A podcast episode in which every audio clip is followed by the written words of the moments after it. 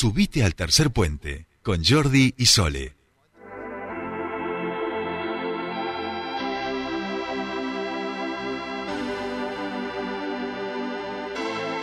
No entiendo por qué llaman si antes nadie llamó.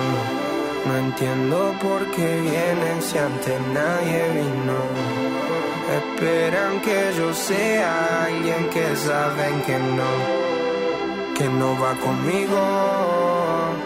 Porque siento que yo alguna vez me perdí.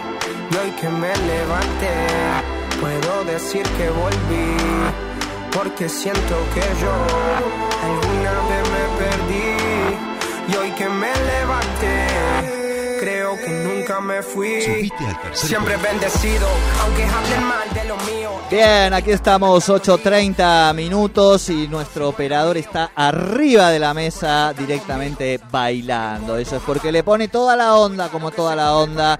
Tiene el espacio de deportes con nuestro querido Juani Brita Paja desde Buenos Aires, que ya nos está escuchando. Juani, muy buenos días, bienvenido a tu espacio, ¿cómo estás? Jordi Sole, ¿cómo les va? Un buen, buen comienzo de semana, se puede decir. Sí, Bien, ¿cómo bien. estamos? Frío, frío, ¿Mucho ¿no? frío por ahí también? Sí, 8 grados están haciendo, hace frío más que nada por la humedad que otra cosa, pero creo yo que de a poquito va a ir mejorando el día con máxima 16, 17 grados. Ah, bueno, bueno, está bien, está bien, no, no, no está para quejarse. Bien, Juani, tenemos, nos ha dejado el fin de semana postales únicas, vamos a decir. Eh, podemos pensarlas en París, podemos pensarlas, por supuesto, aquí. Eh, por donde tú quieras empezar, hágale nomás. Si quiere vamos del viejo continente hacia aquí. Bueno, me gusta, me Ahí gusta. va, ahí va, ahí va. Bueno, exactamente, empezando por la Premier, se definía Sí. el torneo más importante entre ligas europeas, creo yo, y ¿qué pasó? Empezó perdiendo de una muy de una muy mala manera, perdón, el Manchester City de Pep Guardiola en su propio estadio, en el Etihad Stadium, contra el Aston Villa 2 a 0, empezó perdiendo con un golazo de Coutinho, el ex Barcelona, pero luego de una ráfaga de tres goles, de los cuales dos los hizo el alemán Gundogan, para ser el salvador de la noche, vimos como el Manchester City terminó dando vuelta a la historia y se pudo constatar como campeón, bicampeón, mejor dicho, de la Premier. Recordemos que la temporada pasada ya había sido el campeón de esa misma liga y creo yo que por eso mismo estamos ante un nuevo campeón importante, ¿no? En la Premier League, Liverpool, que también tenía posibilidades porque recordemos que tenía un punto menos y de hecho quedó con, por un punto detrás del Manchester City, también le ganó al Wolves, hizo lo suyo, hizo su tarea, que aunque no alcanzó es para aplaudir la temporada que han hecho los dirigidos por Klopp, que todavía tienen que jugar la final de la Champions League, recordemos el sábado que viene. Tal cual, tal cual. Vamos a decir eh, que Guardiola hizo, hizo la gran Real Madrid, podríamos decir, el, el equipo de Manchester frente al Aston Villa, o hizo la gran Sí. Manchester City, como también Sí. un poco nos tiene acostumbrados eh, a ganar sus títulos de, de Premier, ¿no? Sí, bueno, justamente eso te iba a decir, Jordi. Hace 10 años pasó algo muy parecido. Recordemos aquel gol del 93-20, como le dicen en el Manchester City. En el minuto 93, Agüero hizo el tercer gol frente a Southampton para poder para poder ganar, obviamente, su primer Premier League. Y ahora mismo, bueno, ya tienen 8. Entonces, ha- ha- han tenido unos 10 años bastante importantes. Sí, sí, han sido sin lugar a dudas eh, quienes ha... Bueno, un poco también como, como el PSG, ¿no? Pensando Sí, en, sí, sí. en Francia y lo que y lo que fue también ahora ese cierre. Eh, recordemos, Juani, que este sábado a las 16 horas, sábado 28, Sí. va a estar esta gran final de Champions League entre el Liverpool y el Real Madrid. Eh, yo cuento que va a haber que va a haber alargue y penales, por eso puse la, la- la presentación del libro a las 7 de la tarde. Eso no es chiste, dije no la pongo a las 6 porque digo, visto lo visto, lo que está pasando últimamente en la Champions, y partidos tan disputados, digo, acá Sí. puede haber eh, alargue, pero a las 4 de la tarde este gran partido entre el Liverpool y el Real Madrid. Yo veo bastantes goles, ¿eh? si te soy sincero, viéndolo así, ya Sí, con sí. una semana casi de anticipación, veo bastantes goles en ese partido. Sí, sí, sí, sí, porque digo, los dos equipos vienen, o sea, eh, eh, Sí. el Liverpool, bueno, los dos, va a ser un partidazo, este, el Madrid no parecía a priori, ¿no? Uno de los, de los eh, cuatro o cinco equipos que, que iba a estar ahí, pero bueno, se lo ha ganado a base de remontadas. Básicamente sí, y bueno, aunque sea nosotros nos podemos llevar la, la, la felicidad de que no van a contar con el papel el año que viene. Tal cual, tal cual. Mirá cómo vamos enganchando una, una noticia con la, con la otra. Eh, plantón de Kylian Mbappé a Florentino Pérez. Eh, el Madrid está absolutamente ofendido, se sienten como que cómo les van a hacer una cosa así a ellos, pero efectivamente Kylian Mbappé se renovó con el PSG hasta 2025 y se convierte en el hombre fuerte de, del PSG. Mucho se está hablando ahora de los pedidos, de si sigue, de que probablemente no siga ni Poquetino ni Leonardo, de que su voz, la voz de Kylian, va a tener peso en el nuevo proyecto deportivo. Sí, dicen que va justamente, le prometieron al renovar por tres años exactamente bien como lo decís vos, Jordi, hasta finales del 2025, le prometieron ser de los más importantes del club y obviamente ser la figura de, obviamente, su proyecto deportivo a, a largo plazo. Recordamos cómo van a intentar reforzar el equipo en los lugares donde están teniendo, por así decirlo, patas flacas y creo yo que ahora mismo vamos a tener un Paris Saint Germain que de a poco puede llegar a mejorar un poco desde la organización hacia lo que se termina planteando dentro del terreno de juego. Eso va a ser muy positivo para el equipo porque recordemos que para mí, bajo mi punto de vista, Pochettino no ha podido estar a la altura del equipo y de las de las estrellas a las cuales ha dirigido esta temporada, por eso mismo el Paris Saint-Germain nunca mostró una filosofía de juego propia sino que siempre tuvo que ir cambiando y variando para intentar justamente plasmarse a lo que quería el técnico, que no se terminaba de entender tampoco. Tal cual, tal cual. Esto es muy claro lo que dice Juani, que es que si le preguntas a cualquiera a qué juega el Manchester City de Guardiola, los que vemos un poquito de fútbol, nos es muy fácil de decir a qué juega. Le preguntas a cualquiera a qué juega el PSG, digamos, y no sabemos por dónde empezar. Bueno, es un 4-4, o sea, ¿no? Es como esa sensación de a qué juega el PSG. Sí, exactamente, bien como vos lo decís, Jordi, porque un Manchester City intenta mantener la pelota, intenta justamente jugar con ella e inclusive defenderse con la pelota en posesión. Creo yo que es algo que hace muy bien los equipos de Guardiola, por ejemplo, yendo al Liverpool, que ahora recién estábamos hablando de la final de la Champions, suele ser un equipo muy directo, de un impacto justamente que intenta mantener la doblegación numeral hacia las eh, hacia el terreno defendido por el rival, con los laterales, con sus extremos, yendo de afuera hacia adentro exactamente, intentando llegar al área con el mayor número de futbolistas posibles y siempre de una manera muy directa al eh, ir hacia adelante y al retroceder también. Por eso mismo creo yo que el Paris Saint Germain no se puede explicar de la manera de lo, que justamente acabo de explicar, eh, cómo intentan jugar el Manchester City y el Liverpool en pocas palabras. El Paris Saint Germain es como que se te, empieza a nublar un poco también las ideas de varios partidos entrecortados que han jugado bien y otros que han jugado paupérrimo.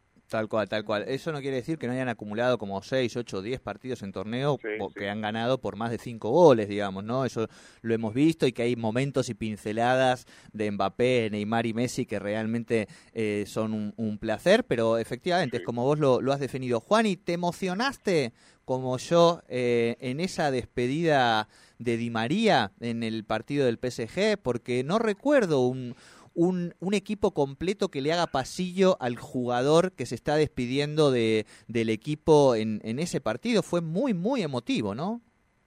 Y gracias a esto creo yo que podemos tomar conciencia de la carrera que ha tenido Ángel Di María. Tal cual. La verdad, una carrera de élite que muy pocas veces en el fútbol pueden llegar a, nombrarse o simplemente repetirse. Creo yo que ha tenido un gran paso por todos los clubes de los que ha estado, recordamos, ¿no? Como ha debutado en Rosario Central, luego ha ido a Benfica, recordemos que luego estuvo en el Real Madrid, en el Manchester United, que tal vez fue en el paso más, más fugaz, por así decirlo, pero creo yo que más que nada por el, eh, el contexto del Manchester United en ese momento y en el actual, obviamente, recordemos que no clasificó ni siquiera a Champions League el Manchester United y entonces estamos ante un Ángel Di María que en donde ha ido lo han recibido con flores y se ha ido con flores porque la verdad es que es un futbolista de élite que encima suele ser una persona muy cabizbaja y que trabaja muy bien. Tal cual, tal cual. Me- la- re- Realmente es como vos decís, uno tomó dimensión y a veces, eh, y acaba un poco de mea culpa, a veces uno ha sido duro con el fideo en toda esta etapa de la selección donde no se cuadraba, viste, digo, así que tal cual, se, se- se lo merece nuestro reconocimiento.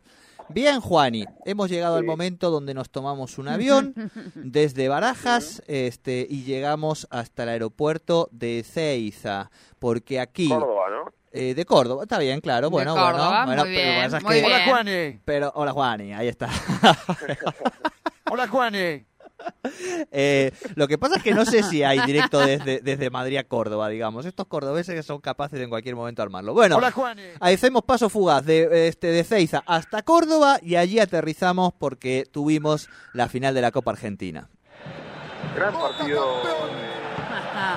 No, No, Es- no, es lo que toca, el- Juani, el- es lo que el toca. operador está es así, es así. ¿Viste cuando Esto es así. nos ponemos contentos por los campeonatos cebollita? Está como loco pa- Patito hoy, no, no, estaba esperando este momento, por eso bailaba cuando pusimos la cortina este de, de la, de la columna. Bueno, ahora sí, Juan, y ahora sí, ahora sí, todo suyo. Está, fe- está justamente festejando, está perfecto, obviamente, porque ha jugado de una muy buena manera Boca, la verdad, frente a Tigre, si bien empezó teniendo un primer tiempo bastante cerrado entre ambos, donde no podían llegar al arco de una manera tal vez fácil, creo yo que al cierre del primer tiempo el gol de Marcos Rojo terminó por, por así decirlo, abrir el marcador y también el partido para Boca para intentar justamente volver al segundo tiempo con un hambre de, de campeonato. La verdad, esa es la definición, sin lugar a dudas, un Boca que fue de menos a más en todo el campeonato y lo terminó de una muy buena manera ganando la Tigre 3 a 0. Hay que decirlo, un golazo de Fabra en el segundo exactamente, impresionante. Muchos, bueno, lo comparaban haciendo chistes, obviamente, y memes con Roberto Carlos diciendo Roberto Fabra, pero creo yo que ha sido un gran gol del lateral izquierdo colombiano eh, en el Mario Alberto Kempes, ¿no? Las 16 horas exactamente, en el minuto 67 Fabra el segundo, y luego ya para cerrar el 3 a 0 y sellar la goleada frente a Tigre para alzar el campeonato Luis Vázquez, exactamente el delantero de los inferiores que tiene Boca del Club Ceneice, terminó haciendo el 3 a 0 en un muy buen partido, hay que decirlo, para Sebastián Bataglia, y ahora se juega la clasificación a la Libertadores, ahora hablaremos de eso. Bien, bien, perfecto. Bueno, eh, saludos por supuesto a la gente de Boca que se lo merece, como 100. También saludamos a la gente de River cuando también gana, así que hoy le toca a la gente de Boca. Bueno, esto es así. Todo suyo, Juani. Bueno, ahora podemos empezar a hablar un poco de la Libertadores también, porque cada equipo argentino en la cual está participando de esta competencia internacional de Conmebol está teniendo su propio paso y su propio su propia pelea interna para intentar clasificar hacia la siguiente instancia. Recordemos, esta semana se jugaría la última fecha de la fase de grupos, la fecha número 6 exactamente. ¿Por qué? Porque el viernes de esta misma semana en Asunción se sortearía eh, las fases de octavo de final luego de ver cómo quedarían clasificados los equipos. Por ahora, Grupo C, Estudiantes, se ha clasificado con 13 unidades, le quedarían Bragantino con 5, Vélez Sarfield, que tiene 5, y Nacional con 4. Este grupo se definiría el martes 24 del 5 a las 19.15, Nacional contra Bragantino y Vélez contra Estudiantes. Los tres equipos que no están clasificados tienen posibilidades todavía, creo yo que bueno, puede ser una muy buena posibilidad para Vélez, que no venía teniendo un buen paso, pero en el último tiempo empezó a encontrar el funcionamiento del equipo nuevamente y esperemos bueno que pueda llegar a clasificar, sería algo muy bueno para el fútbol argentino. Grupo E, Deportivo Cali tiene 8 unidades, Corinthians 8, Boca 7 y Always Ready tiene 4. El equipo, por así decirlo, más parejo en puntos que tiene esta Copa Libertadores se definiría el jueves 26 del 5 a las 21 horas. ¿Por qué? Boca de- eh, recibiría en la bombonera a Deportivo Cali con obviamente la única oportunidad sería ganar para clasificarse a la siguiente instancia y Corinthians estaría recibiendo en Brasil a Always Ready. Creo yo que va a tener una parada difícil Boca para justamente jugar contra Deportivo Cali, pero obviamente creo yo que tiene mucha chance de intentar clasificar, inclusive puede llegar a quedar primero, entonces todavía hay muchas oportunidades para el conjunto de Sebastián Bataglia. Grupo F, con un River ya clasificado, 13 unidades, miércoles 25 exactamente se definiría eh, a las 19 horas en el cumpleaños de River exactamente de, recibiría en el Monumental a Alianza Lima, el equipo que tiene solamente un solo punto, porque River ya clasificado tiene 13, Fortaleza tiene 7, Colo Colo tiene 7 y, y Alianza Lima ya no clasificado ni siquiera Sudamericana tiene un solo punto. River contra Alianza Lima y por último, Colo Colo y Fortaleza en Chile se estarían definiendo cara a cara su clasificación o a Sudamericana, porque recordemos que los terceros irían hacia la Sudamericana o, lo, o el segundo justamente a octavos de final de Copa Libertadores. Por eso mismo creo yo que se nos viene un, una Copa Libertadores bastante buena y esta semana tiene que estar muy atentos porque luego el grupo G, en el grupo en el cual ya tiene clasificado Colón hacia la siguiente instancia, podríamos ver que tiene 10 unidades. Luego Cerro Porteño ya casi clasificado también, tiene 8, Olimpia con 5, Peñarol con 4. Se definiría el miércoles 25 también, a las 21 horas, pero Peñarol jugaría justamente con Colón, un Peñarol ya prácticamente deshilachado, sin posibilidades de clasificarse a los octavos de final, y se jugaría justamente en la última jornada el clásico del fútbol paraguayo, Cerro Porteño contra Olimpia. Creo yo que bueno, vamos a tener un muy buen paso exactamente eh, en este grupo G para cerrar la Libertadores, grupo H exactamente. Flamengo 13 unidades ya clasificado, Talleres también ya clasificado eh, con 8 unidades. Católica de Chile exactamente tiene 4 y Sporting Cristal de Perú tiene 2. Flamengo, se Flamengo jugaría justamente su último partido contra los peruanos en Sporting de Cristal y la Universidad Católica recibiría en Chile a Talleres. Perfecto, completísimo, Juan, y como siempre, la verdad, un placer compartir estos espacios deportivos con vos. Y bueno, y atentos ahora a, volvemos en este caso no a Madrid, sino a Bilbao, Sí. porque allí tenemos a la selección. Exactamente, exactamente. Y recordemos que el primero de junio tendremos la finalísima entre Italia y Argentina. Ah, recordemos que sería en sí, Wembley. sí. Qué partidazo, ¿eh? Qué cosa linda, Dios. Qué, qué momento maradoniano ese partido, ¿no? Sin lugar a dudas. Y encima es un torneo avalado por FIFA, es decir, es oficial. Ajá. Ay, qué bien, bien. bien, bien. Ay, qué lindo, qué lindo, qué lindo. Un torneo FIFA en homenaje y recordado por Maradona. O sea ¿Qué que cualquier pedir? formación que juegue para ese partido puede llegar a también a, a- a quedar para, para lo que es el mundial. Tal cual, tal cual. Bien, bien. tal cual, tal cual. Un dato importante. Sí, sí, porque sí. puede seguir haciendo pruebas todavía, ¿no? Claro, Sí, sí, claro. Van, a, van a seguir teniendo amistosos, todavía están confirmados porque había uno con México, pero al tocar exactamente en nuestro grupo se ha cancelado totalmente. Claro, claro, claro, claro. Buenísimo. Bueno, Juan y querido, como siempre decimos, un placer hermoso este, este ratito con vos. Y el viernes estaremos entonces en esta previa de Champions, en esta previa de presentación del libro maradoniano. Ay, qué fin de semana que se nos viene intenso. Juan y querido, abrazo grande. Muy, muy buen abrazo y muy buena semana para ustedes también. Igualmente, Juan Ignacio Brita Pasca con todos los deportes aquí en Tercer Puente. torpe que tu séquito de nenitos envidiosos y pésimos quieren o no quieran a mí deben darme crédito vean donde vean siempre va a estar el polémico Paulito sin igual que roba el panorama escénico y uh, ninguno salió a poder hacer lo que hice yo Subite al tercer puente con Jordi y Sole. Prepárate